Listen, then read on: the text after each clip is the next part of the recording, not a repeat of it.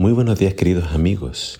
Hoy en Primero Dios te invito a que juntos leamos Zacarías capítulo 4.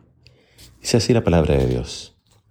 Entonces el ángel que había estado hablando conmigo me despertó, como si hubiera estado durmiendo, y me preguntó, ¿qué ves ahora?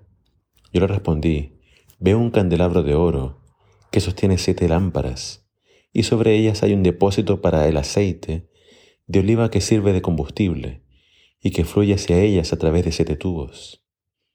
Veo además dos olivos junto al candelabro, uno a cada lado del depósito. Entonces le pregunté al ángel, ¿qué es esto, Señor? ¿Qué significa? Y el ángel me preguntó, ¿en realidad no lo sabes? Yo le dije que no lo sabía. De modo que el ángel me dijo, este es el mensaje de Dios para Zorobabel. No vencerás con ejército, ni usando tu fuerza, sino solo con mi espíritu, dice el Señor Todopoderoso. Por tanto, ninguna montaña, por alta que sea, podrá estorbar a Zorobabel, pues delante de él, él será solo un valle fácil de atravesar. Tú, Zorobabel, colocarás la primera piedra para construir el templo, y todos gritarán llenos de alegría. ¡Qué preciosa es! ¡Qué preciosa es! Luego el Señor me dijo, Zorobabel echó los cimientos de este templo, y Él lo completará. Así se confirmará delante de todo el pueblo que yo, el Señor Todopoderoso, te he enviado a darle mi mensaje. No desprecien este humilde comienzo, porque los ojos del Señor se deleitan en ver el trabajo iniciado al ver la plomada en mano de Zorobabel, controlando la verticalidad de los muros.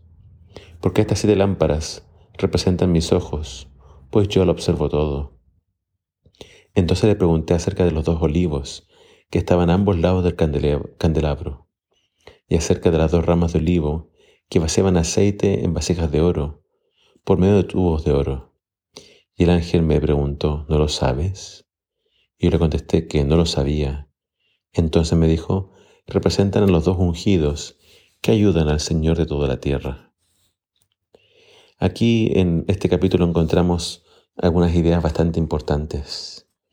Esta primera idea que son promesas para Zorobabel, que él va a terminar el templo, que él lo va a, poner la primera piedra y que todos se van a alegrar. Pero fíjate que estas promesas para Zorobabel, de que iba a ser esta gran obra, comienzan con esta importante declaración. No vencerás con ejército, ni usando tu fuerza, sino solo con mi espíritu. Las batallas se vencen con la ayuda del Señor no se vencen con nuestra fuerza, con nuestra inteligencia, sino que con su ayuda. Eh, no es con espadas, no es con ninguna arma humana. Las batallas se ganan con el Espíritu del Señor. Así que esta idea que se le da a Zorobabel es una que nosotros también tenemos que considerar y recordar. Las batallas se ganan con la ayuda del Señor, con su Espíritu. Y la otra promesa para Zorobabel es que eh, no habría montaña que él no pudiese atravesar. Las montañas se volverían en valles. Qué interesante, los obstáculos el Señor los quita.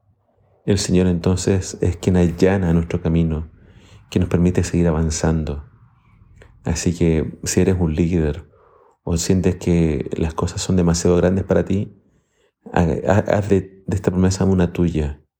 El Señor es quien puede quitar todo obstáculo, quitar toda montaña y así poder tú, para que tú puedas avanzar hacia adelante. Y con respecto a esta visión que, que es, eh, Zacarías ve este candelabro, eh, ve, un candelabro de oro como el que viene en el templo, pero también lo ve eh, alimentado por estas ramas de olivo. y se le pregunta a, a Zacarías qué es esto y él no sabe. Dios responde, estos son los ungidos que están conmigo, que me ayudan. Entonces, eh, estos ungidos son estos dos personajes, Zorobabel, gobernador, y Josué, sumo sacerdote. Dios entonces unge a estos dos líderes para que le ayuden con esta tarea. Así que en la Biblia eh, todo lo que es esta lámpara, todo lo que es este candelabro tiene que ver con la luz para el templo con la luz que ilumina la casa de Dios. Y el aceite de oliva siempre ha sido un símbolo del Espíritu Santo. Acá vemos entonces que en la vida espiritual es fundamental el aceite para brillar. El aceite es el Espíritu Santo. Toda obra que hagan los líderes tiene que ser guiada por Dios. Tiene que ser alimentada por la palabra de Dios y por su Espíritu para que realmente produzca la luz que tiene que brillar en este mundo. Que el Señor nos llene de su Espíritu y que tú y yo podamos brillar en este mundo de oscuridad. Que el Señor nos bendiga.